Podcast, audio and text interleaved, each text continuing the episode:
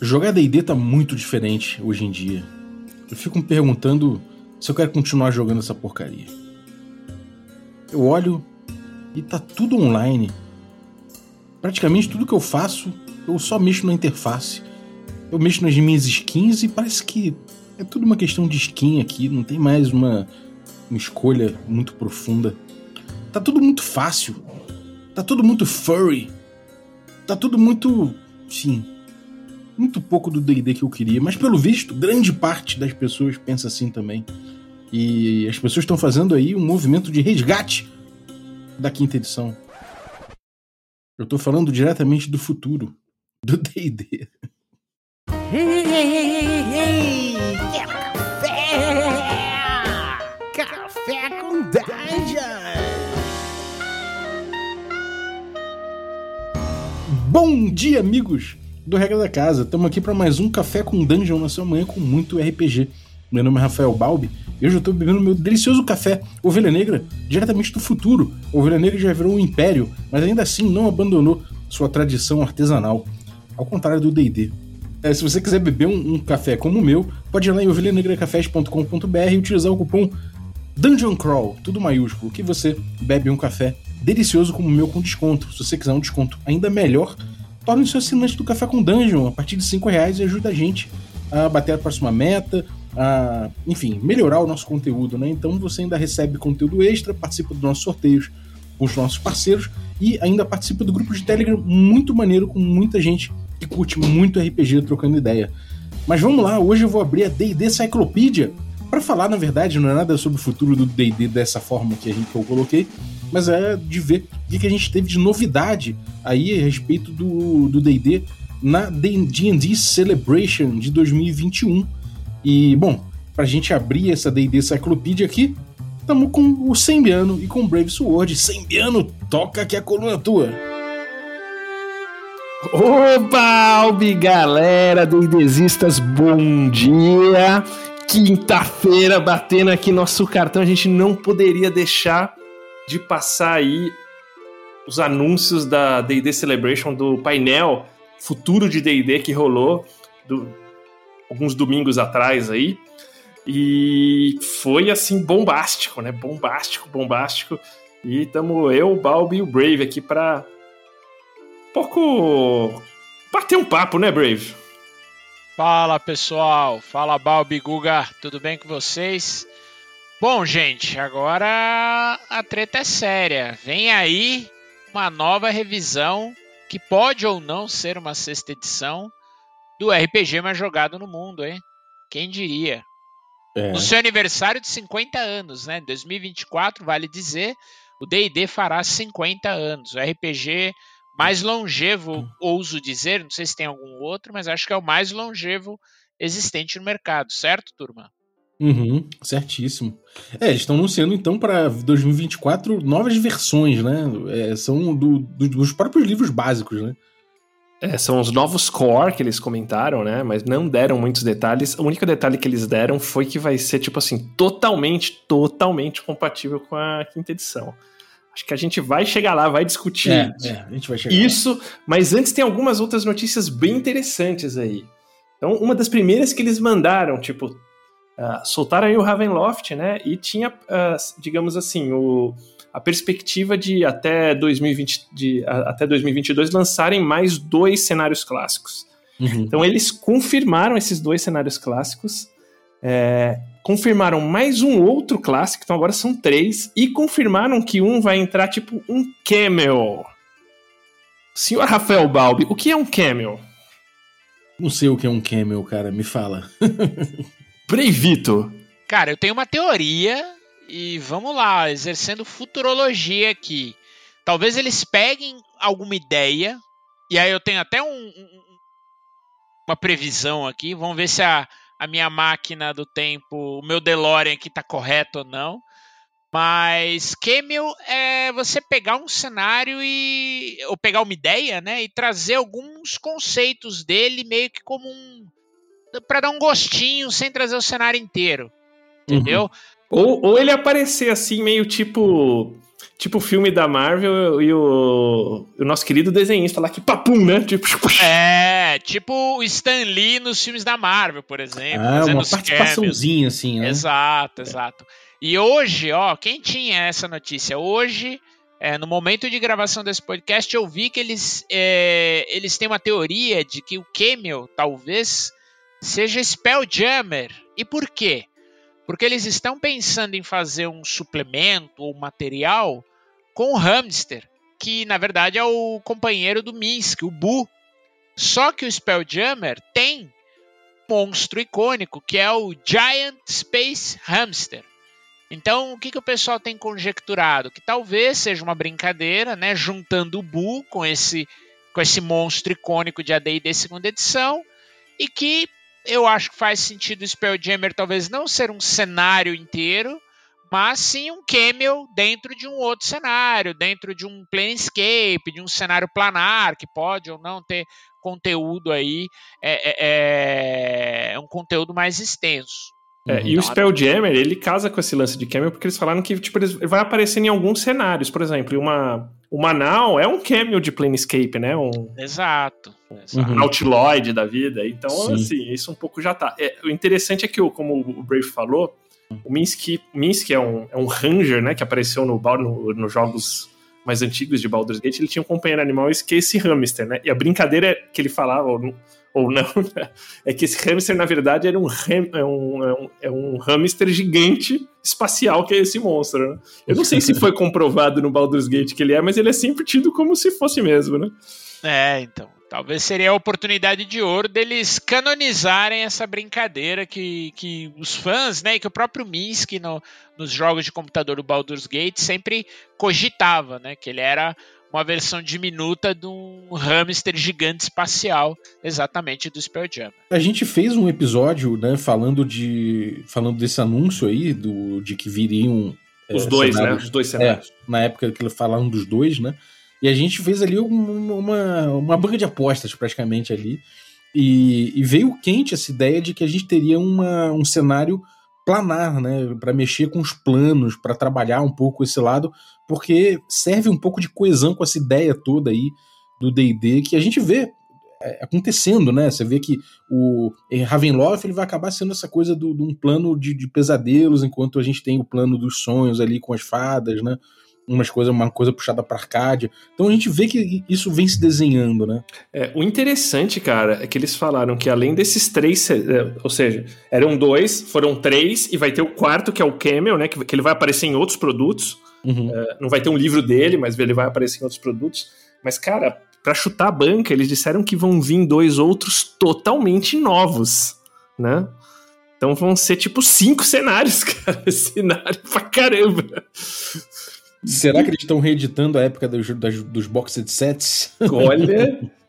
E, e aí, daí ficou muito essa especulação, né? Quem que seriam esses. O Camel eu acho que vai bem nessa linha do Brave, quem que seriam esses três, né?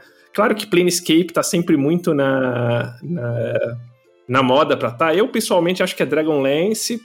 É... Acho que vem aí um Dark Sun. E esse terceiro, cara, Putz, não duvido nada uma coisa bem piradona, tipo um Game Award, saca? Uma parada dessa, assim. é, agora, esses dois novos, eu acho que essa parte planar, eles vão redesenhar num novo cenário, tipo, pegar, sei lá. Porque eles também falaram que esses novos cenários vão ter, tipo, conceitos, né? Então, pegar, tipo, assim, restaurar Sigil, tipo, e botar dentro de um novo cenário planar, eu acho, saca? Uhum. Mas que não vai chamar Planescape e vai ser tipo uma cosmologia que vai englobar aí, tipo, essa parte do Magic também, talvez, é, Wildmont, explicar melhor essa questão de, de Eberron, talvez ou não, né? Mas eu, eu, eu vou por essa linha aí, você, Bob. Cara, eu, eu acho que isso vai ser uma. Isso de fato é uma tendência, já deu para sentir que é a tendência mesmo deles aproveitarem uh, a propriedade intelectual, uh, se necessário, destacando do próprio cenário clássico, né? Então, a gente vê aí coisas de Greyhawk sendo aproveitadas em, em, em Forgotten, a gente vê essa, essas, essas, essas apropriações, né? Então eu acho que é bem possível que eles, que eles escolham os cenários muito para cobrir espaços lúdicos, sabe? Tipo, é, Ravenloft, é, você tem, enfim, você tem algum, algum, um puxado para Sword and Sorcery, que poderia ser Dark Sun, outro puxado para coisa planar, é, é, que, que, inclui aí o, essa ideia de sigilo, não sei o que, mas que vai desenhando, né, essas, essa, essa, esse multiverso, né, que aí ele se liga com, com, com, com um aspecto multimídia que eu acho que vem forte aí, né, que é você ter milhões de mundos para se explorar em tudo que é mídia possível, né? E esse aspecto multimídia, o Balbi, o que eles comentaram é que dois desses cenários clássicos, não dos novos, nenhum deles, né? É, dois seriam tipo explorados em formatos nunca antes utilizados. O que, que você acha, Brave? Cara, eu acho que vem Dragonlance, certeza, até por conta dos romances que vão sair ano que vem, né? Então, acho que tá quase certo. O próprio. E aí, a, a, olhando o histórico, né? Todo o cenário, ambientação, às vezes ele sofria alguns pequenos spoilers em produtos anteriores. Né? E o grande lançamento, além, claro, do, do Witchlight, né? É, vai ser o, o Draconomicon, né? O Guia dos Dragões do Fisban, que é um personagem super clássico de, de Dragonlance. É, ele também vive na forma de um Schnauzer aqui em casa, né? e eu acho que Dragonlance vem, provavelmente eles podem querer pegar o, o, o ponto, né? O, o, o, fio da meada do livro do, de, do compêndio de dragões que vai sair agora no final do ano e dar uma bela de uma expandida aí com outros materiais, outras abordagens no Dragonlance. Eles já deram a linha, já deram a letra de que não necessariamente teremos uma conversão 100% compatível fidedigna com o material anterior. A ideia deles, inclusive, é atualizar o material, como eles fizeram no Ravenloft, como fatalmente eu imagino eles devam fazer sim no, no Dragonlance. Então vai ser um Dragonlance com uma roupagem nova. E que foi um sucesso Ravenloft, né? É, pois é, até pensando nisso, né? Em que pese os fãs mais antigos é, é, terem aí ressalvas e tudo, foi um sucesso. É, é hoje, D&D, ele tem um outro público, isso é inegável, né? Tem um público aí que entrou na quinta edição, que não tem é, é, os amores ou sabores ou sabores dos fãs de longa data. E aqui eu me incluo nesse, nesse ponto. Alguns fãs de longa data, porque alguns são abertos às novidades. Alguns são, alguns são deidesistas aí de carteirinha. Nada, tem coisa que eu odeio, tipo Ever. Day the Boy ah. Forever. Não. É que eu sou um cara que eu gosto do Fresh. É, então, Fresh. O Eberron é super fresh, meu, quando ele foi lançado. Aí, ó. Não é Final Fantasy. Ah, tá bom. E o outro talvez seja um cenário planar é, e aí eu acho que talvez eles criem um cenário novo com ambientações e com ideias do que eles já fizeram no passado. Então, talvez seja algo que tenha um pouco de Man of the Planes, tenha um pouco de Planescape, porque a mitologia de Sigil é muito rica, os personagens de Sigil são muito icônicos, né? Então, se era da dor, as figuras né, das facções ou não, se elas vão estar ou não, não sei. É, e é, é, com amálgama um pouco com as naus, né, de Spelljammer, as arcanaus, né, os, os navios arcanos lá mágicos, maginaus talvez, uhum. é, que foi um pouco que a quarta edição fez, né, a quarta edição na cosmologia dela, ela tentou trazer alguns conceitos do mar astral e tudo, eu acho que a quinta edição talvez vai surfar um pouco essa onda, mas bebendo mais do passado como ela tem feito nos seus suplementos, né. O Brave, isso que você falou é interessante, porque tipo, existem duas apostas grandes aí para os cenários novos, né? O primeiro é o tal do primeiro mundo, que é citado no Fisban, que é de onde vem. Porque, tipo, o Fisban tem aquele conceito que os dragões, eles são meio ecos, tipo, multidimensionais, né? Meio. É, sei lá, o, o, dragão vermelho original, ele gerou outros dragões pelo multiverso. Uhum. E, e, ele vive num primeiro mundo, tipo, quando ele se junta, ele vira aquele, tipo, meio mega Mega Dragozord lá tal. que é o que vai que, que, é o que vai trazer esse conceito o true form. É, tipo, ele meio que absorve assim, né? Então é como se fossem ecos esses outros. E, e, e, o mundo original do Mega Dragozord aí é um tal de primeiro mundo, então eles têm essa aposta. E a outra aposta aí que eu vi também bastante na internet é o cenário do Chris Perk, que, diz, que, que, diz, que dizem que é muito bom, né? Não sei se vocês já mexeram nesse cenário aí do Chris Perkins. É um falar. de fantasia bem clássica, né? Val, Val, é, como é que é o nome? Não é Valorant. É, eu vou atrás aqui. Mas eu, eu já vi, eu vi um pouco do material. Eu acho que ele tem um quê bem artu arturiano, até um pouquinho de. Se for esse cenário, claro, né?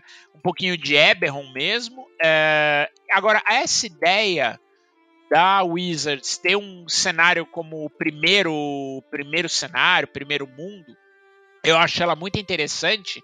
É pelo seguinte: a Wizards não tem nenhum cenário é, como um Silmarillion para D&D, né? Uma uhum. primeira era, um, né? Com, com as raças surgindo, etc. É, e até surgiu uma um cenário... né? Isso, uma cosmologia bem incipiente ainda. Sim. É, e tinha um cenário Verdade. na terceira edição que a Fantasy Flight lançou, que reza a lenda, foi um dos. No concurso que o Eberron ganhou, esse teria sido um dos finalistas, que chama-se Downforge. E ele é um cenário onde, por exemplo, os elfos acabar, os elfos, né, os elfos sombrios, né, os elfos obscuros, acabaram de cair, então eles estão ainda naquelas, naqueles primeiros grandes conflitos, é, né, então essa ideia de um dragão primordial que venha desse mundo, é, é, quase que um Days of Thunder, né, os dias do trovão de Forgotten, eu acho que é uma ambientação super rica, é, não é algo comum e presente, né, em nenhum cenário. O Forgotten tem muito disso, mas nenhuma ambientação foi totalmente é, é focada nisso, então acho que tem aí um terreno super fértil e para fazer um cenário novo. E por que não trazer outros, como eu até tenho uma aposta para trazer um cenário de, de Magic, que é o Dragons of Tarkir, Inclusive, eles vão ser retratados no livro Fisban, né? É, eu acho que esses cenários de Magic, tipo, são adicionais, né? Eles vão continuar. Mas eles deixaram bem claro que essa, tipo, tanto esses novos, totalmente novos, não é nada de Magic, uh -huh. esses dois, uh -huh. e os três são clássicos. Os três, mais o, o que vai aparecer em Camels e em outros produtos, eles são clássicos clássicos mesmo, sem, sem pegadinha, sim. saca?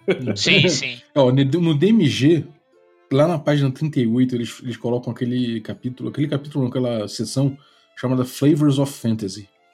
Aí eles ah, colocam é bem legal. Heroic Fantasy, eles explicam o que é uma fantasia heróica, Sword and Sorcery, Epic Fantasy, Mythic Fantasy, Dark Sim. Fantasy, Intrigue, Mystery, Swashbuckling, War e Wuxia. Eu tenho um chute de que até o Wuxia, de repente, eles vão tentar, sabe, botar, arrumar os cenários deles. Sim. De forma que tudo isso aqui seja, possa ser contemplado dentro, de, dentro daquilo, sacou? É, é, parece que é justamente cobrir isso aqui que ele falou, ó, oh, é possível, agora a gente vai ver se é possível. É, e é interessante que os que estão aí hoje, mesmo os clássicos, né, eles até classificam. Então, Forgotten, é, é, Eberron, se eu não me engano, são, são Heroic Fantasy.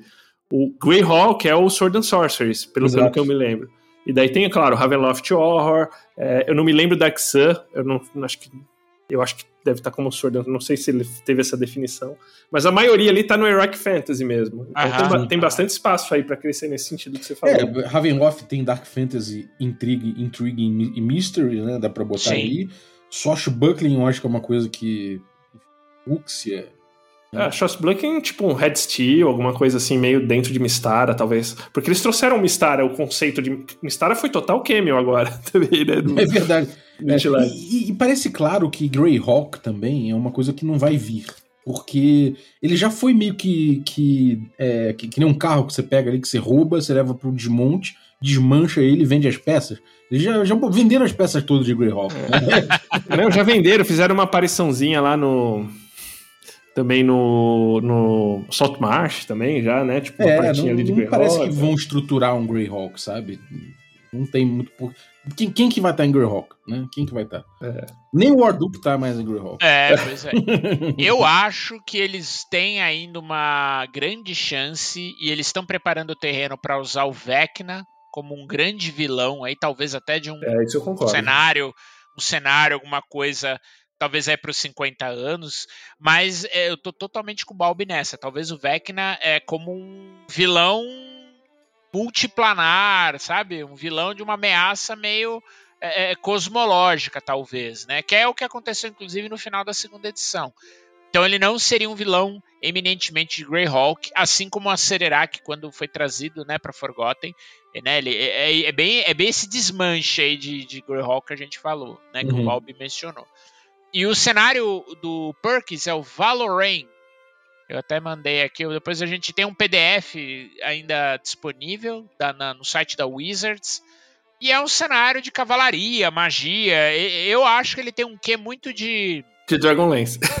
Não, cara, eu acho que é uma cavalaria. Ela lembra mais Game of Thrones, por incrível que pareça, Guga. Eu acho que ele tem Eu puxa mais pra, pra Game of Thrones e pra até um pouquinho de Birthright, apesar de não ter a ideia dos, dos regentes e tudo. Mas a gente até depois deixa o link aí pra vocês consultarem. E pode ser, inclusive, um cenário que se torne aí, porque não candidato, né? É, afinal, o Birthright, só, só duas pessoas nesse mundo acreditam. Você e o Tomate, né, cara? O Birthright é muito legal, cara. Eu É, gosto a gente demais. fez um episódio de Birthright com o É, Tomate aqui. foi genial. defendendo. Genial, cara. Eu sou Team Tomate nessa. É, e, cara, olha que interessante. Ontem, na calada da noite, a gente tá gravando hoje, dia 6, foi dia, dia 5, né? Na calada da noite, a Wizards, a Wizards solta um suplemento dela na Dames Guild, do Minsk Buu. Cara, e é uma coisa assim, tipo, é meio que um guia pra você construir uma campanha em Forgotten, assim, tipo, como se fosse o, o diário do Minsk Buu, né? Mas, cara, com umas organizações, parece livro feito pra velho, pra nós, cara. Sabe, tipo, livro da terceira, segunda edição, com umas, com umas, umas, com umas artes mais sombrias, tal, tarará, essa pegada, assim. É, e aí, que, pô, pegou todo mundo de surpresa, tipo, cara, NPC pra caramba de Forgotten, tratando aí de, de umas organizações mais obscuras também, das antigas. E aí eu pergunto pra vocês, como vo- vocês acham que tipo isso é um prelúdio desse novo formato que eles estão falando? Como vocês acham que vai, vai ser esse novo formato desses cenários clássicos aí? Começa aí, Bal. Cara, eu, eu não sei dizer, cara. É, me surpreendeu bastante o jeito que eles trataram o Ravenloft, sabe? É, eu, eu, eu acho que. Eu não esperava, eu achava que, que eles fossem abordar tudo a partir de, de aventuras, né? De, de caminhos de aventura específicos. Tudo bem que a gente já tinha uma coisa ou outra, cara, de cenário, mais, mais puxado para cenário mesmo, mas de certa forma me surpreende isso. E me surpreende eles falarem, não, a gente vai lançar o cenário mesmo e tudo mais, e não falar, "Ah, a gente vai lançar os, os cenários através de aventuras, sabe? Isso já é uma coisa que me surpreendeu, porque me parecia que eles tinham essa proposta, essa pegada geral de que, não, a gente vai lançar coisa aplicável para mesa, direto, ser mais plug and play, sabe? Em vez de dar trabalho para o mestre. Então, eu imagino que eles já. é, é, que eles optando por um caminho de lançar os cenários tudo mais, que eles vão continuar com a ideia de pelo menos evitar o trabalho muito grande do mestre. Como é na segunda edição, você pegar, sei lá, aquelas caixas da segunda edição, pô, é delicioso, mas é só um cara que tá afim mesmo de pegar aquilo lá, devorar aquele negócio, assimilar e entender como usar. Né? Então eu imagino que, é, mesmo sendo cenário, que vai ser uma coisa extremamente plug and play, sabe? Que vai ser uma coisa que, que tenha certos elementos superficiais e que eles falem como utilizar aquilo, deem ideias de como, de como utilizar, e, e principalmente, né? é, com- como a gente botou ali, é, pensando em multimídia, pensando em streaming, pensando em como isso pode ser utilizado como produto. Né? Eu acho que isso é uma coisa que, que vai pautar demais. E você, Brave? É, eu acho o seguinte, eu acho que essa modalidade deles apresentarem o cenário, ela para o público atual ela é super bem sucedida, né? Então você, você dá algumas pitadas, joga ambientação em linhas gerais é, e deixa cada DM, cada mesa, cada grupo conduzir daquele ponto em diante como é o seu cenário, tá? Ele não está mais tão atrelado a um metaplot, a um cenário com aquela pegada mais tolkieniana de descrever cada cidade, cada vila, cada coisa, não.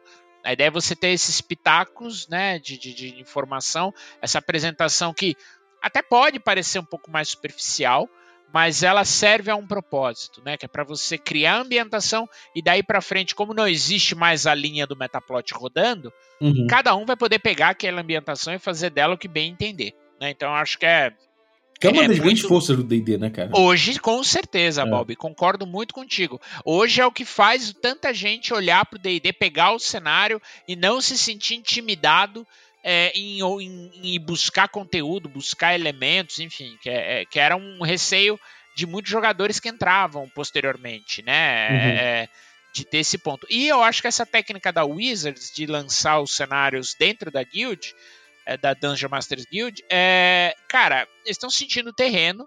É engraçado, né? Eles lançaram dois suplementos super interessantes, que é o, o- esse guia, né? Minskambu Journal of Villainy, e lançaram o Domains of Delight também, que eles dão uma ideia de como são os domínios né, da alegria, da felicidade, que é a contraposição dos domínios do pavor de Ravenloft, né, em Feywild, são esses domínios. E eu, até se você entra no site e vê o, o, conteúdo, eles falam que todos os, toda a receita né, da, da desses produtos vão para aquela organização. É, o Extra Life. É, né? O Extra Life, exato, exato. Mas, é, cara, ninguém dá ponto sem nó. Certamente eles estão testando o ambiente, até para ver se, poxa, se eu faço a linha mainstream é, com essa pegada mais aberta para o grande público e se eu consigo agradar um público mais antigo, um público mais que gosta de lore e tudo pela guild, né, com produtos aí que você tem o, o, o print, print on demand e tudo, cara, eu tô atendendo as duas grandes bases, né? E a então, cara e o formatinho do Minsk Embu é mais pra esse lado, né? Tipo, de é... como era feito antigamente, assim, tipo, era bem. Até mesmo no tipo de arte e tal, era Exato. mais. E, é o, e a formatação, né, Brave? Isso, é por isso que eu acho que ele talvez esteja. Te... Como ele, eles falaram também, né, no, no Celebration, que eles iriam testar novas modalidades de apresentação de material.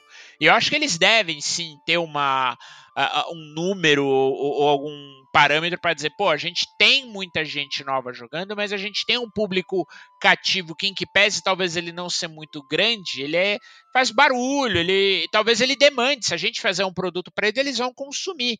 E aí é um ganha-ganha, né? Eu ganho tanto do, do jogador habitual, né, que tá, do, do cara que né, joga de vez em quando, ou curte, tá mais na, no D&D Lifestyle, né, no, e do cara hardcore que gosta de lore, que gosta da. Como o Guga bem, você bem pontuou, Guga, as organizações, stats de monstros. Pô, tem stats de Fairin nesse, cenário, nesse livro do Minsk. Né? Tem de Gimberlin, cara.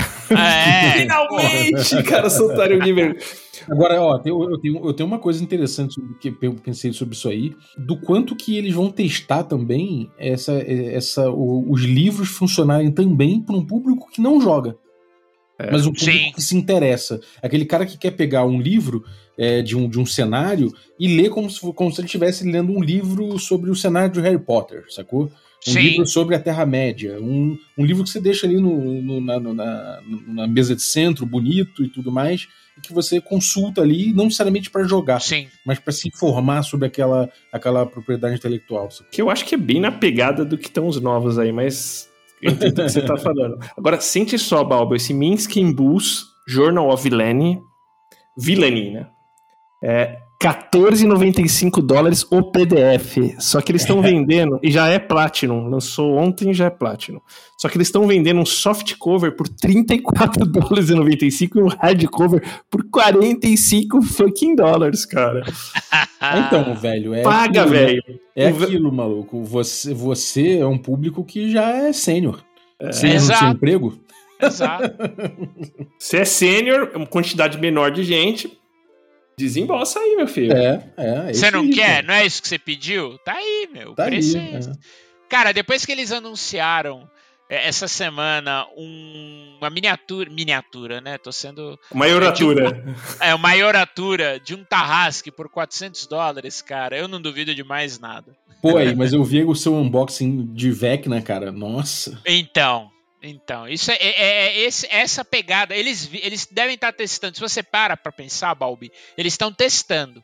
Então, por exemplo, a, a, a, o unboxing do Vecna para colecionador, ele tinha um preço. A Tiamat já era mais caro, o Tarrasque já é mais caro. Cara, o céu é o limite. Sim. Aquelas caixas de colecionadores de 500, 300 dólares lá do Beatles and Grims, entendeu? É, eles estão testando, cara. Então, o jogador. Tá vendendo, né? Exato. O jogador trivial, ele vai jogar o trivial. O jogador premium lá, que quer o dado metalizado de pedra preciosa de safira, tá aí, cara. É. É, um, uma outra notícia que saiu também, né? É, o Candlekeep Mysteries, que, assim, tipo, saiu meio estranhão, assim, né? A gente até, tipo, imaginou a possibilidade de ter sido meio, assim, feito nas pressas. Até duvido disso, mas é uma, é uma possibilidade que se levantou. A gente até comentou aqui no, no, no episódio dele, né? Aparentemente fez um baita sucesso, porque foi bem citado como exemplo do que, de como eles vão seguir para frente, que são essas é, eles devem lançar alguns produtos de antologias de aventuras, ou seja, aventuras curtinhas, não essas mega aventuras, que podem ou não formar um, uma campanha maior, mas aventuras separadas e mais ambientadas, que nem o Candle Keep Mysteries. Então isso, isso foi interessante porque, tipo, digamos assim, meio referendou um sucesso que alguns achavam incerto, né? Uhum. É, eu acho que a antologia de aventura sempre deu certo, Guga. É, se a gente pega o, o, as anteriores, né? Você teve lá o Ghost of Saltmarsh e teve a do Yawning Portal. O Yawning é. é, Tales of the Yawning Portal. É, sem, não talvez ficaram entre os mais vendidos, mas ficaram ali com, com uma boa vendagem, né? É, eu acho que a grande sacada do Kendall Keep foi trazer realmente aventuras novas, focada num, num local, né, no Adventure Site, aí, que no caso é o Forte da Vela. Talvez eles usem isso de parâmetro. Com lore, né, GG, nas aventuras. Com lore, também. é, esse é o ponto. É por isso que eu digo, por mais que o jogador é, não seja um ávido consumidor, cara, você dá um pouco de lore, é, o produto ele tem outra cara, eu acho. Uhum. E, outra abordagem, as pessoas é, é, elas abraçam o produto de outra maneira, na minha opinião. Então esperemos mais antologias. E chegamos num papo que vai tomar muito aí do nosso do nosso tempo, que são os novos core. Como a gente falou no começo, mandaram que 2024, no aniversário de 50 anos, novas versões que serão compatíveis com a quinta edição. E aí, novas versões, digamos, é um. Não é um parquinho, é um parcão de opções. Porque você tem viradas de edições tipo a DD 1E para DD 2E, tanto que todo mundo fala ADD, né? Porque, tipo, sim, óbvio que tem, tem os seus poréns, acho que até muito mais uma, digamos assim, o AD&D 2E, tipo, o mérito dele é rejuvenescer o produto, ou trazer para 12 anos, né? O, o, produto, porque ele era bem forte, assim, no, no, conceito, mas também, tipo, algumas evoluções aí de regras e, e para frente da edição evoluções de regras, mas o AD&D 2E e 1E é muito compatível, você usa as aventuras um, um do outro, assim, um uhum. com o outro. É, você tem, tipo, uma mudança de edição mais quebra paradigma, né, que é o próprio própria quarta, terceira para quarta, que isso não vai rolar. Uh, você tem da, do original pro AD&D, que parece a mesma coisa, mas conceitualmente o jogo muda. O Balbi sempre fala disso, do negócio do tesouro, e, e, e passa a ser XP, né? Então isso, tipo... É, é, ou seja, tipo, assim, o, a estrutura do jogo é muito parecida, mas os objetivos mudam mudam bastante, né? E você tem, tipo... É, sei lá, esse estilo meio 3,5, é, 3, 3,5, que na verdade é uma é uma extensão, né? Então, assim, você, Balbi, o que você acha que vem aí, cara? Vai vir uma coisa parecida com o que, assim? Cara, assim, assumindo que vai ter uma, uma compatibilidade extrema, né? Eles falam que vai ser completamente compatível e tudo mais. Me parece que vem simplificações. Me parece que vem uma coisa para facilitar a curva de aprendizado, né? Ainda mais. Fazer ele ficar extremamente fácil de você pegar e jogar. É, provavelmente eu acho que vai ter muita coisa de. de eu não sei, talvez de, de fazer com que esse conteúdo ele fique mais facilmente interativo com em multimídias, em, em outras instâncias de jogo, que fique fácil você transformar o seu personagem em outra coisa, sabe? Então acho que vem por aí uma coisa, um D&D um mais soft, sabe? Um D&D de forma geral que, sei lá, cara, que vai ser uma coisa mais é, mais aberta, né, para tentar é, fisgar mais gente, né, aproveitar que ele vai ter um monte de série, um monte de, de animação, um monte de negócio que eles estão preparando aí. Eu acho que vai ser muito para chamar a galera e falar, ó, é fácil, vocês conseguem jogar, tem um monte de coisa pronta aqui, tem um monte de coisa que você pode mexer fácil, sabe? Então, é, eu, eu apostaria sempre em plug and play e nessa, nessa questão de multimídia, sabe? De facilitar as coisas, de, de facilitar para tabletop, virtual tabletop. Parece que o próprio, próprio Wizards pensa o tempo todo né, em fazer um tabletop próprio. Então, esse tipo de coisa eu acho que vai, vai, vai ser muito a tônica do que vem pela frente. E essa, essas ideias né, de você ter o seu personagem como uma expressão sua, né? Como uma, uma questão de você de como você vai se expressar através dele, mais do que necessariamente um crunch, uma ideia mecânica de personagem, sabe? Me parece que, que eles querem comportar, inclusive, essa galera que é, é, é fisgar um pouco essa galera que tá conhecendo o RPG, não necessariamente jogando, e tentar ver se, se, se, eles engajam de alguma forma com os produtos, sacou? Esse negócio que você falou do tabletop é interessante, porque quando você olha para a quinta edição, ela é muito diferente das outras edições, talvez menos do D&D original, que ele teve uma, uma vida útil bem grande aí, né? Uhum. Se você considerar aí as. as, as os as, basic. É, os, desde o basic até a, a, o fim da Runs foi, cara, foi ano pra caramba. É, é, é, essa linha, foi, a linha basic, né, foi muito grande. Sim. Porque, queira ou não, a Rullis é uma versão plus da, dessa linha, né? Não é uma. Não tem. Não, assim. Ela é o último É um compiladão, né? né? É um compiladão, up, é. tipo, com, com refresco de ADD ali no meio conceitual, mas, tipo, ainda é o, é o, o conceito do original. Mas, assim, é, é, o que eu digo é. O número um, cara, tipo, quando a Wizards fala em compatibilidade, é, é, dureza, porque tipo, eles falaram que ia ter compatibilidade da 2E para 3E. Qualquer empresa de jogo fala, vai ser totalmente compatível. Cara, você tem que... Eu vi o olho, né? E o, o número 2 é que, cara, tipo, mu tem muita especulação que justo assim, eles estariam fazendo essa mudança, vi visto que eles estão vendo, como o GG falou, que tá saindo meio grana pelos dedos, porque estão vendo, tipo, Roll20 fazer grana, o Beyond fazer grana, tananana, e óbvio, na quinta edição eles são forçados em contrato aí a, a ter isso, né? E de repente, numa nova edição, esses contratos todos vazam, né? Então você tem, tipo, a possibilidade de capitalizar mais com, com essas vendas, porque ele vê que tem gente que tá comprando um, dois, três, o mesmo livro em várias plataformas, né? Exato. O que, que, você acha, o, o Brave? que vem por aí? O que você acha dessa ideia aí? É, eu, tô, eu fico bem no escuro aqui, pessoal, pelo seguinte, né? Vamos. Além das análises que vocês fizeram, né? É, as edições que foram mais compatíveis, as revisões que foram mais compatíveis, além da, da primeira e da segunda, como você apontou super bem aí. Aliás, eu joguei Oriental Adventures com na, meu, na, minha mesa de 2Z. E eu fui descobrir anos depois que Oriental Adventures era um livro de primeira edição. é, eu acho que dá 3 para 3,5 a compatibilidade é muito grande. Apesar de ter um jogo novo, apesar de ter alguns fine tunings na regra, né? Mas ainda assim você consegue usar boa parte do material.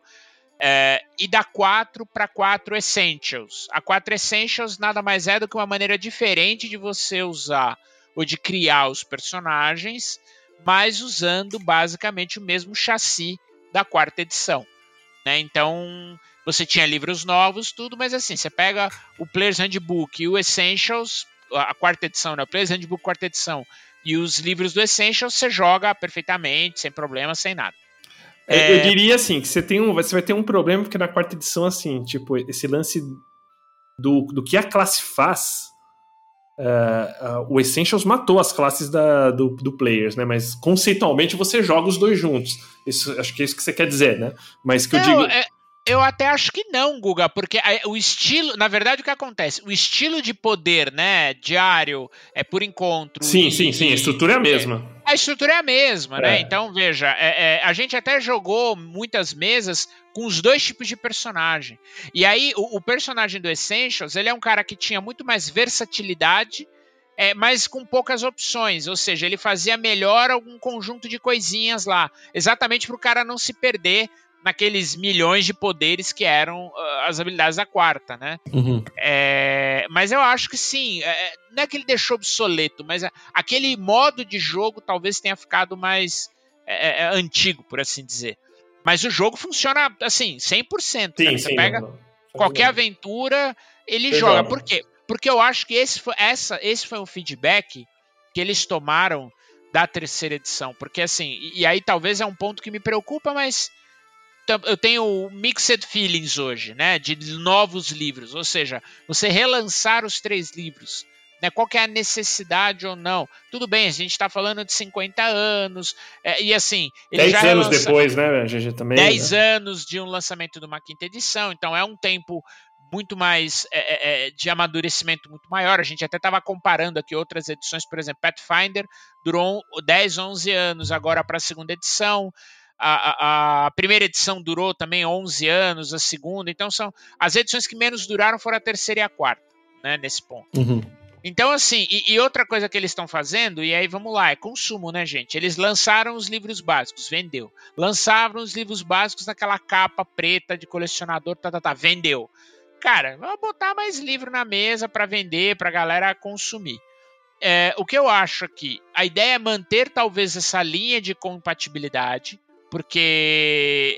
E aí é um ponto que conta a favor e contra. Eles nunca tiveram tantos jogadores de D&D no mundo, né? A quinta uhum. edição vendeu mais que trocentas vezes as outras juntas, mas todos esses novos jogadores, e a gente até brinca, né? Nunca passaram por uma mudança de edição. Então, Sim. é coisa que a gente está super calejado lá de livro é. novo, regra nova. Ah, mas a regra antiga era melhor, amigo. Tu toma a regra nova aqui goela abaixo, entendeu?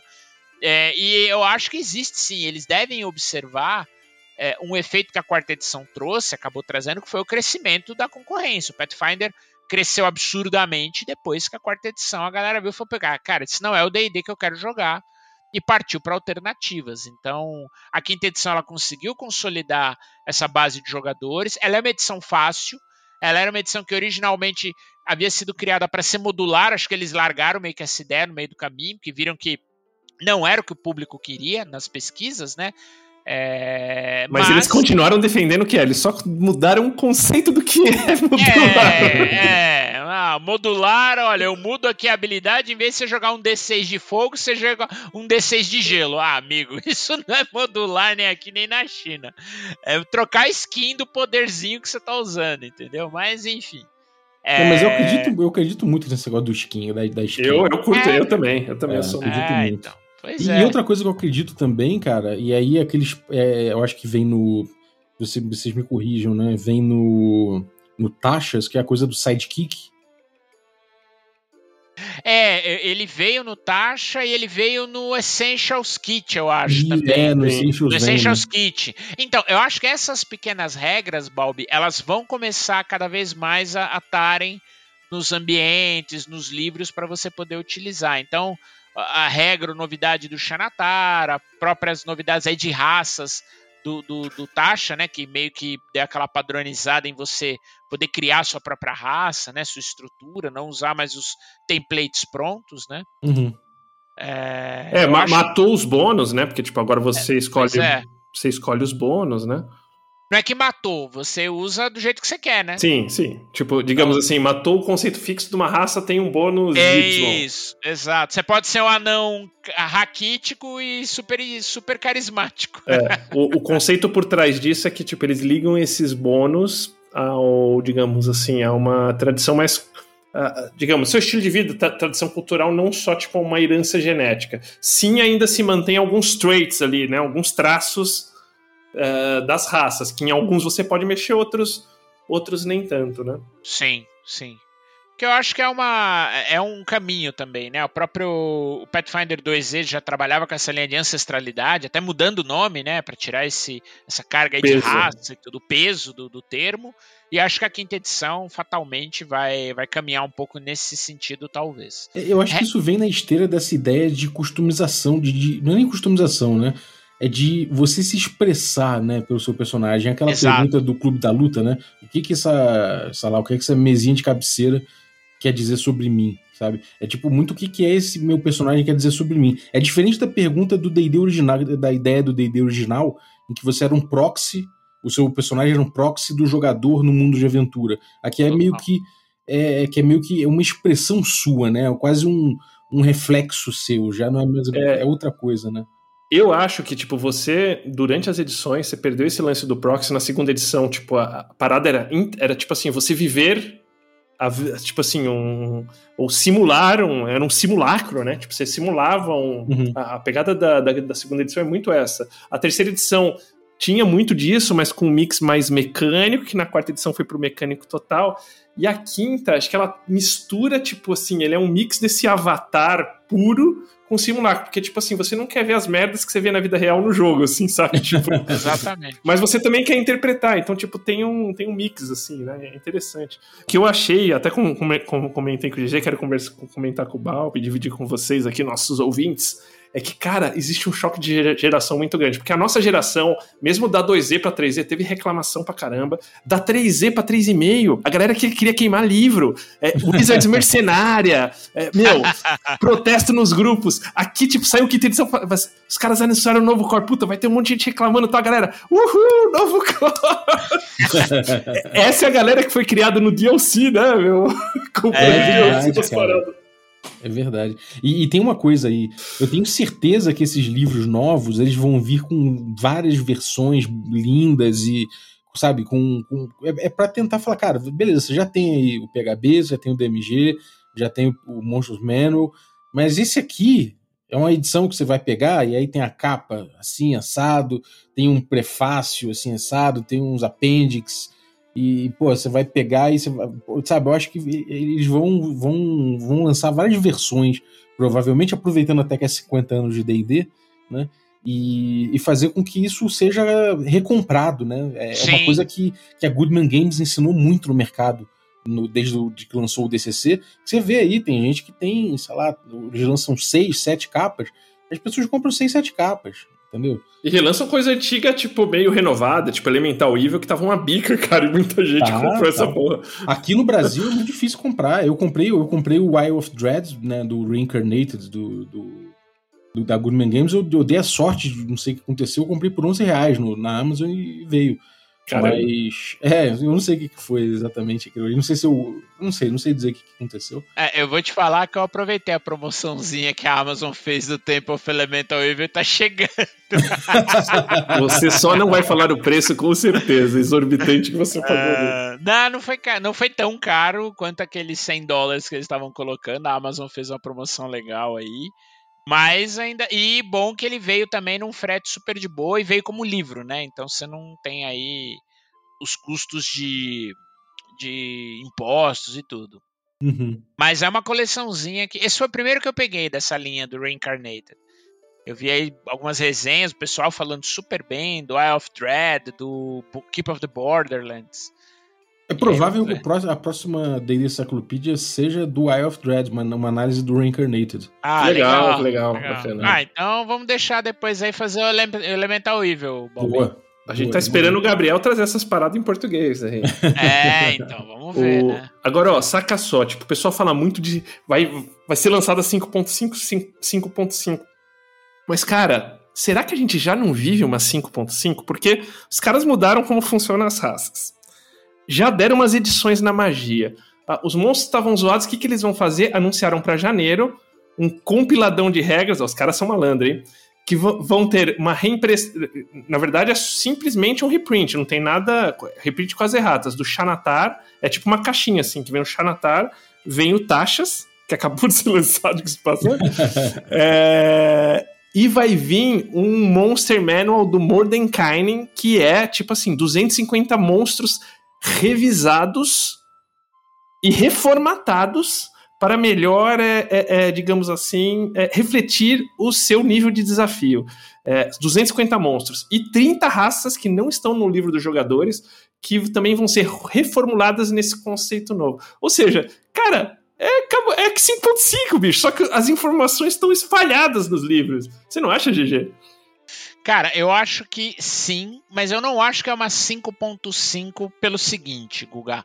Quando você tem evoluções de regras, é, você atualiza alguns conceitos, mas não reformula outros. Reformular, eu quero dizer o seguinte, por exemplo, o Ranger dá 3 para 3,5. Eles refizeram o Ranger. Uhum. Entendeu? Porque a anterior não funcionava. Inclusive, o Ranger na 5 é talvez o patinho feio das classes até hoje, né? O, bicho, o Beastmaster. Mas eles lançaram aí, tipo, esse novo companheiro animal bombado que é tipo que mata o Beastmaster e. Pois é, então, é. você vê, esse é o ponto. Agora, é, eu acho sim que ele passa por alguma atualização de, de conceitos e de regras.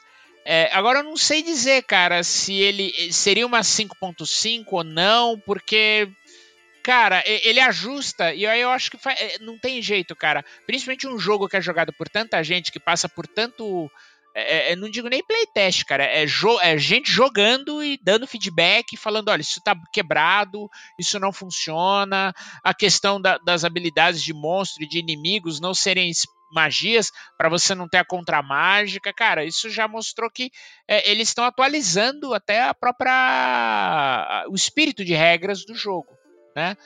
É, que vai culminar aí, seja numa nova edição revisada, seja numa 5.5, seja numa sexta edição é, em 2024. Mas já esse é um movimento que já existe. Você falou tudo, Guga. Já, as regras já estão sendo atualizadas, né? Conforme a gente fala, conforme a gente joga. Eu só não sei se ela chega a ser uma 5.5.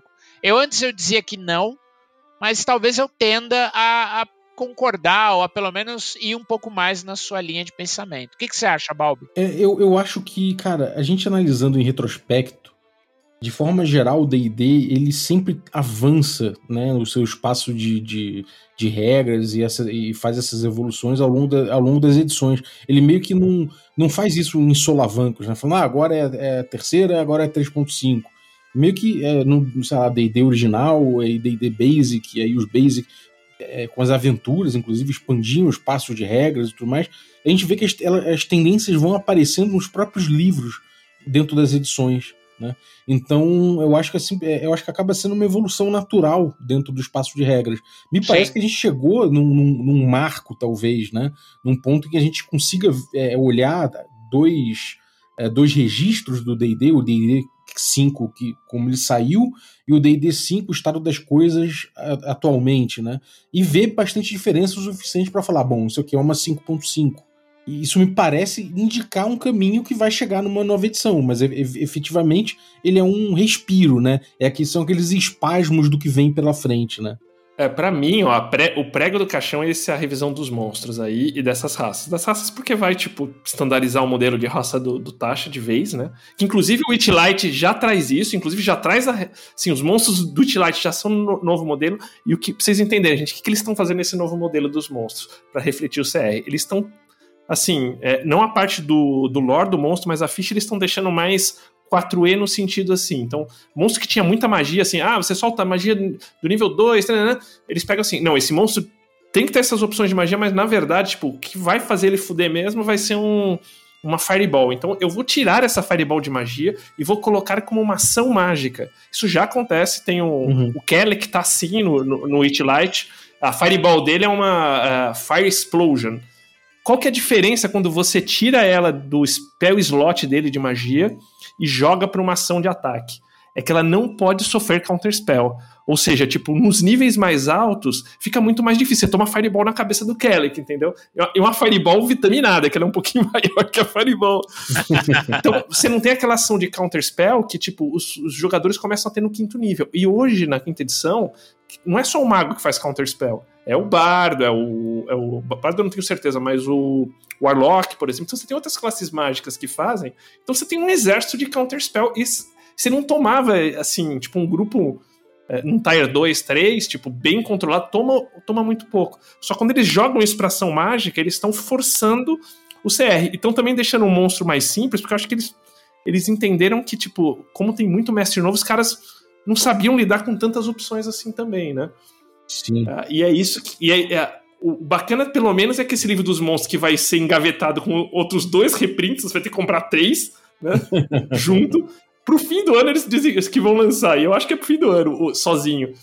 Mas pelo menos vai vir com, a, com artes novas tal. E acho que é o, a, o prego no caixão dessas cinco aí, Balbi. É, mas isso tudo aí, cara, na minha cabeça, é, é simplificação, né?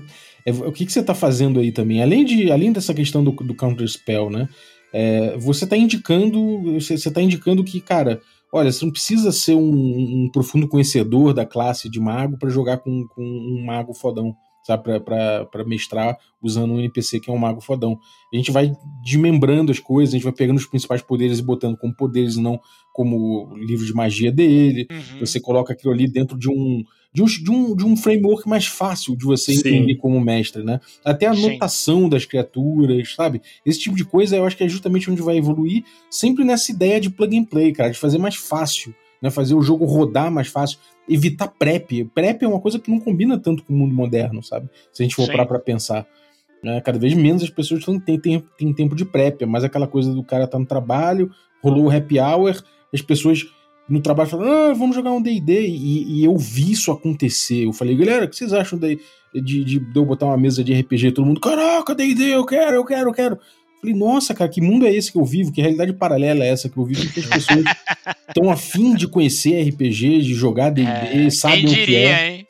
Saí, os nerds saíram dos porões, cara. É, e, e, eu ofereci, assim, descrente, né? Porque falaram, ah, a gente tá pensando em atividades interessantes, mas a gente não sabe muito bem o que é. Eu falei, bom, eu jogo RPG. Todo mundo meio que sabe. Então eu, vou- eu sugeri. Mas eu acho que essa coisa de, de não, ser, não ser necessariamente eu, com um cara que engaja com RPG, mas um cara novo que tá curioso, poder pegar Sim. o negócio e falar: gente, Total. vamos jogar agora então? Com certeza. E você, Brave, o que, que você vê aí desse, desse movimento do, do livro dos monstros, além da. Do cachim, cachim, cachim, cachim da Wizard? É, o que, me, o que me pega, e é a grande crítica que eu faço, é, é- e assim, sou fã, curto pra caramba, mas, por exemplo, você pega o Tasha. O Tasha, ele foi um livro que saiu muito pouco tempo, pouco tempo depois do Eberron, e ele trouxe novamente uma mesma classe que estava no Eberron. Então, assim, Requentado. é requentado. Tem bastante Ah, coisa por requentada, Tati. Então, sabe? É, é isso que me pega. É, eu não vejo problemas, problemas em revisões, mas quando você começa a trazer um monte de coisa, o reprint da classe, o reprint da raça, reprint- agora novamente, a gente vai ter o reprint dos monstros, vai ter um Tasha novo, um Xanatar novo. Não, não, não é nem Então- novo. Não é novo, cara. Tipo, é a mesma merda. Esquece. É, então. Mas ele, Vai ter mas capinha o- diferente, GG. Ô, Guga, mas eu acho que eles vão falar: olha, fizemos um fine tuning, talvez, não sei o quê. Eu acho que deve ter, cara, porque é aí que o fã, o cara, o jogador lá do bendito do DLC de livro vai atrás do material, cara. Você entendeu? É, é, é, então é isso que me pega.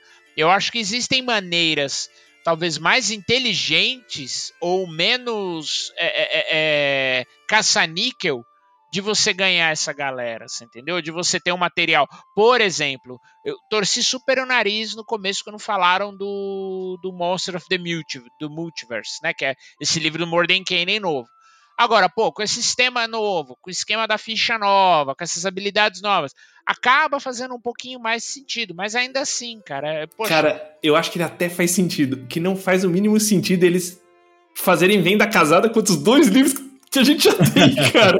mas ele vai sair numa versão capa normal separado. Mas bem pra frente, GG. Tipo, isso vai ser meio do ano, cara. É, eles, ué. sabem, eles sabem que nós compra, GG. Eles É, sabem que, eu tipo, que em janeiro a gente tá comprando dois livros de besta que sobrou lá no estoque pra meter o do Mordecai, porque a gente quer ver os monstrinhos novos. É, então, é, é isso que me pega. E, e talvez, é, é- é- é- acho que é uma pergunta que a gente deve fazer, pessoal, para a vida.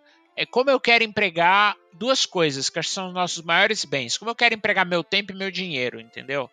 Então, pô, comprar de novo, sabe? Faz sentido isso? Você não pode ter uma ferramenta, sei lá, online, de atualizar isso, de ter um, né, um critério um pouco mais. é, é, é, não tão comercial mesmo. Fala, Pô, tá aqui, você baixa no Beyond a ficha nova, não precisa ter o livro com a bendita da ficha nova. É, o? Beyond, em teoria, atualiza, hein, GG? Isso não foi falado, mas tudo que vem, por exemplo, tipo Blade Singer, quando saiu um novo no Tasha, eu tinha o Xanatar no. A gente, tinha- a gente tinha, né? O Xanatar do Beyond, atualizou, Sim. cara.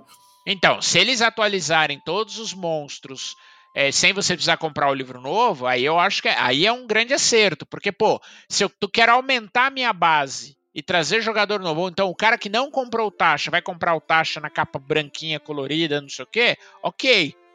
Agora, se eu tenho que é, é, é, meio que obrigar ou, ou falar, ah, puta, você vai ficar obsoleto se você não tiver o livro novo, entendeu? Ou eu tô lançando o livro novo num pack e seis meses depois eu vou lançar o livro que falta. E a galera, é o que você falou, Guga, a gente não, não consegue segurar onde vai lá e pega tudo. É isso que é complicado, entendeu? É, GG, GG, conta pra mim, GG. Capinha branca. Janeiro.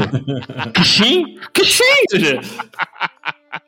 Ah, Guga, já foi o tempo, eu não sei, cara, não sei. não sei porque, ó, eu tenho o Xanatar aqui, o capa é diferente e o capa normal já, E o- cara. Que- Você tem o capa diferente normal e o em português. É, mas... Não, em português ainda não peguei. Eu tô tenho. É, então, é, você tá vendo? Você entendeu? Então é isso, cara. É, é, é muita coisa repetida, eu acho. Eu Acho que eles poderiam estar investindo em material genuinamente novo, ou fazendo essas atualizações de uma maneira talvez mais, é, é, é, mais inteligente. E aí eu concordo com você. A Wizard está deixando dinheiro na mesa quando ela não tem uma ferramenta eficaz de Virtual Tabletop, um Beyond by Wizards da vida, que o Beyond não é da Wizards hoje, é licenciado. Eles Uhum. devem ganhar grana na licença, mas o dinheiro mesmo deve estar na, na produção. E aí, infelizmente, cara, a Wizards não tem muito um bom histórico ou não tem sorte nessas iniciativas, né? A gente tinha lá o, o editor de personagens do que vinha no Players Handbook 3.0. A gente teve lá o Didi Insider, que, né, até. O, o Didi Insider foi legal, o problema foi, legal, que, é. tipo assim, os caras falaram, vai ser tipo 100, e entregaram 40. 40 é legal, É. só que se eles tivessem falado, ó, vai ser 40. O problema é que os caras falam é. que vai ser 100 e vem 40, não dá. Pois é. A, a quinta edição, eles, o primeira ideia, o projeto de tabletop lá que eles tinham, tem até a lenda urbana, né? Que o, o desenvolvedor, infelizmente, faleceu. A quarta, único- né? A foi pra quarta, é verdade, foi a quarta. O cara que entregar esses 60 restantes faleceu, era o único cara que sabia fazer o negócio e, cara, morreu o projeto. Você lembra que antes do Beyond a gente conheceu a galera da Quinta que fazia lá. Tipo, antes do Beyond teve um fornecedor que tentou fazer a parada e também não, não Sim. aguentou. A gente É. conheceu na, Gen Con esses caras, não sei se Sim, você eu lembra. lembro. né? Era, era o pessoal da Curse, não era? Eu É, lembro. se não Não. Curse era o, era o Beyond, mas tipo, era um pessoal que fazia pro Pathfinder. Anterior a Curse. É, verdade. Verdade. E meu, os caras não aguentaram. Tipo, ele foi anunciado tudo e não rolou, né? Entendeu? Então, assim, eu acho que a grande sacada deles é talvez fazer isso. Seria talvez fazer esse movimento, né, de uma maneira online. Até porque tá todo mundo no online hoje, gente. A pandemia e até esse movimento, cara, todo mundo foi pro, pro VTT. Vai ter gente jogando físico? Vai. Eles têm a pegada das miniaturas, dos props e tudo. Mas não é o. Eu acho que a grande, o, o grande ponto aí vai estar no, no Virtual Tabletop, na minha opinião. Ô, É, Balbi, você que é um cara que, tipo, acompanha, tipo, comportamento e tal, acho que pega muito. Cara, você não acha muito bizarro os caras anunciarem, tipo, essa venda casada? É bizarro assim, porque, tipo, é muito fora do comportamento da nossa geração. Eu entendo esse comportamento, cara, mas é muito estranho, tipo, quando os caras metem uma vendinha casada e a galera, assim, os reclamantes são muito poucos, cara. Eu, eu acho galera tá muito aplaudindo. estranho. Tá aplaudindo, então é. O que, que você acha disso, Balbi? Cara, eu acho que, de certa forma, a galera tá esperando que venha. Que venha produto, sabe? Que venha produto. Que venha, tipo. Como eu falei, se você bota ali uma ilustração diferente, se você bota uma capa especial, alguma coisa, você começa a dar argumento de venda pra essa galera. Mas, cara, eu, eu sinto isso muito diferente. Mas é interessante, né, cara? Tipo, cada, cada geração é, tem um comportamento, né, Brave? Sim, e, e não sim. é uma crítica, mas é assim, é estranheza e ao mesmo tempo um aprendizado, cara. Porque você vê que as pessoas valorizam coisas diferentes. Não é só porque eu valo- valorizava uma situação que, tipo, que é, quem valoriza agora isso é mais é, é- é burro ou não, tipo. É, de repente eles vão achar isso de mim de outras coisas que eu valorizo. Então a gente tem que ter empatia. Mas é uma estranheza grande, assim, o comportamento das pessoas nesses movimentos. E o marketing da Wizards melhorou muito, né, Brave? Os Ah, caras sim. sabem das mensagens, É, cara. isso, isso é um ponto que eu ia falar. Por mais que a gente é, é jogador de velha guarda, lá, os grognards da vida, reclamem, é prova de que tudo que eles estão fazendo tá vendendo, tá gerando engajamento, tá gerando grana para Wizards, para Hasbro. é, certamente eles têm sim um departamento de marketing, pesquisas de mercado, e eles sabem, né, até onde a gente imagina, porque é um sucesso atrás do outro, eles sabem o que está tá sendo feito. Ou seja, eles estão sabendo como empregar e como apresentar e como trazer, seja no mesmo livro, no livro de capa diferente, no livro novo que vai vir no, na sleevezinha de capa nova, enfim. Eles estão sabendo ganhar dinheiro, porque o negócio não para de, de vender, É, né? E- eles evitam os termos, né? Eu não, sei, não lembro qual foi o termo que ele. Ele não falou assim, vem uma nova edição, ele falou assim, não, a nova. Acho que a nova evolução, né? É, a nova evolução de D&D vai chegar em É, 2024. tipo, os caras são muito. Meu, os caras estão bons, cara. liso, liso, Bato muito pau. liso. É, parece que, tipo, contrataram todo o marketing da Paz o dia antes e mandaram os caras da quarta edição pra Paz, cara. Que a Paz é só escândalo, bicho. Assim, eu particularmente, eu, eu acho que o que o D&D não faz bem isso, mas isso pro meu gosto pessoal, né? Eu olho a capa do Ravenloft, as duas capas do, do Van Hitchens Guide, elas não são tão legais assim. Uma capa, né, a primeira normal do, do Van Hitchens Guide, ela é mal feita de fato, né? Você vê que é uma colagem mal feita ali naquela, na- naquela pintura. O- as criaturas, os, os NPCs estão olhando para uma direção que não é onde tá o Strade, O Strade tá escarreg- escorregando na casca de banana. é, É. você vê que foi um negócio mal cuidado, apressado mesmo, feito nas coxas. E a outra capa, que é Deluxe, ela é até bem feita. Mas eu, eu sinto que não tem grandes, grandes é, atra- atrativos ali, porque é só uma, sei lá, só uma. Parece um. Parece capa de vampiro, né, cara? É, exa- exatamente, com as caras ali do- dos monstros e tal, mas É, não tem nada acontecendo. Não, Não tem é uma coisa que me né? inspire. É, exatamente. Eu acho que eles precisam melhorar nisso, mas eu acho que eles miram o tempo todo nisso, né? De falar, gente, você já tem uma. um- você já tem aqui o PHB, beleza, esse PHB aqui vai ter uma capa especial, vai ter não sei o que lá, vai ter não sei o que lá, vai ter um apêndicezinho, vai ter. E nisso eles acabam conseguindo muita gente que compra, sacou? É, não só a gente compra o que já tem o PHB e vai comprar esse, esse novo aí dessa forma, mas que pode comprar o novo em mais de uma versão também, porque é é colecionador e, e tem isso tudo. Então, é, fora esse aspecto da, da galera mais nova, tem um pouco da cultura do DLC, que aí eu não sei o quanto que realmente impacta nisso na compra de livro, mas é uma boa teoria. É, eu acho que não é. Talvez não na compra, mas na, na aceitação da normalidade disso, Sim. né? E não só isso, né? Tipo, como você compra jogo é diferente, cara. Tipo, eu.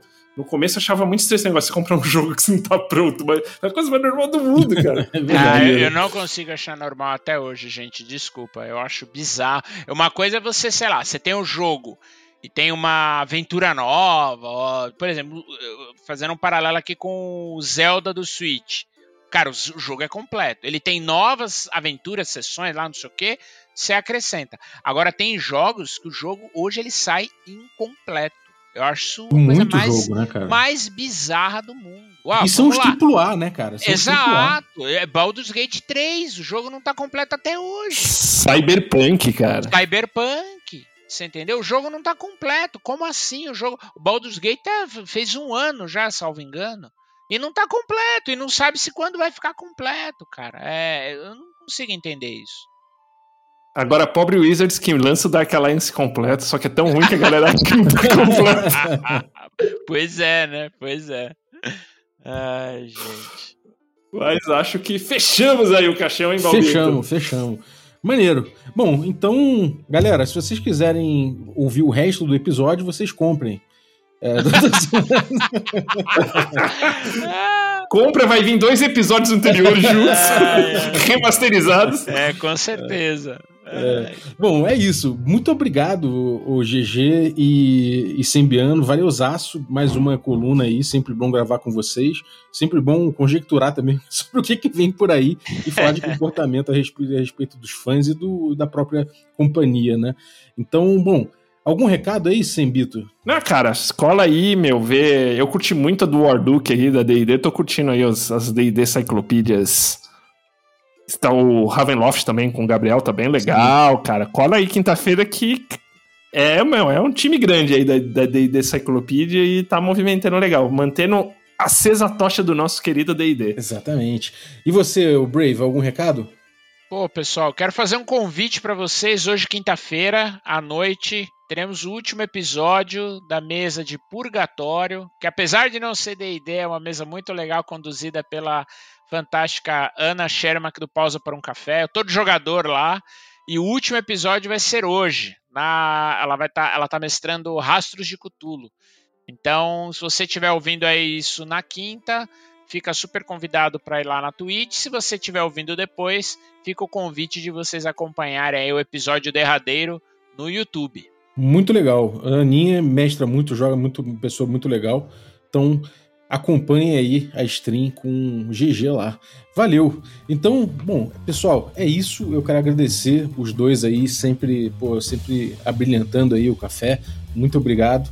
Agradecer também você que ficou ouvindo a gente até agora. Valeuzaço pela tua audiência e obrigado demais para vocês que tornam possível essa aventura. Né, a galera que você quer assina o Café com Dungeon. Se você quiser assinar também, picpay.me barra Café com Dungeon. A partir de 5 reais você já ajuda muito a gente. E, bom, vamos lá. Nossos assinantes Café Expresso, dentre eles o Eduardo Felipe. Muito obrigado, Edu. Valeu também os nossos assinantes Café com Creme. Dentre eles eu vou agradecer aí o Pedro Quintanilha. Muito obrigado, Pedro. Agradecer também os nossos assinantes Café Gourmet, né? E são eles aí o Erasmo Barros, o Gilvan Gouveia, o Bruno Cobb, a Pati Brito, o Adriel Lucas, o Diego Sextito, o Rafa Cruz, o Abílio Júnior, o Denis Lima, o Marcelo Craven, o Jean Paz, o Franciol Araújo, o Rafa Mingo, o Rafa Garotti, o Léo Paixão, o Caio Messias, o Pedro Cocolo, o Erasmo Barros, o Tito Lima, o Jarbas Trindade, o Marcos Paulo Ribeiro, o Germano Assis, o Play Moulense e o Rodrigo de Lima Gonzalez, o Ney da Guilda do Ney. Galera, muito obrigado pelo apoio de vocês, um abraço e até a próxima. Valeu, galera!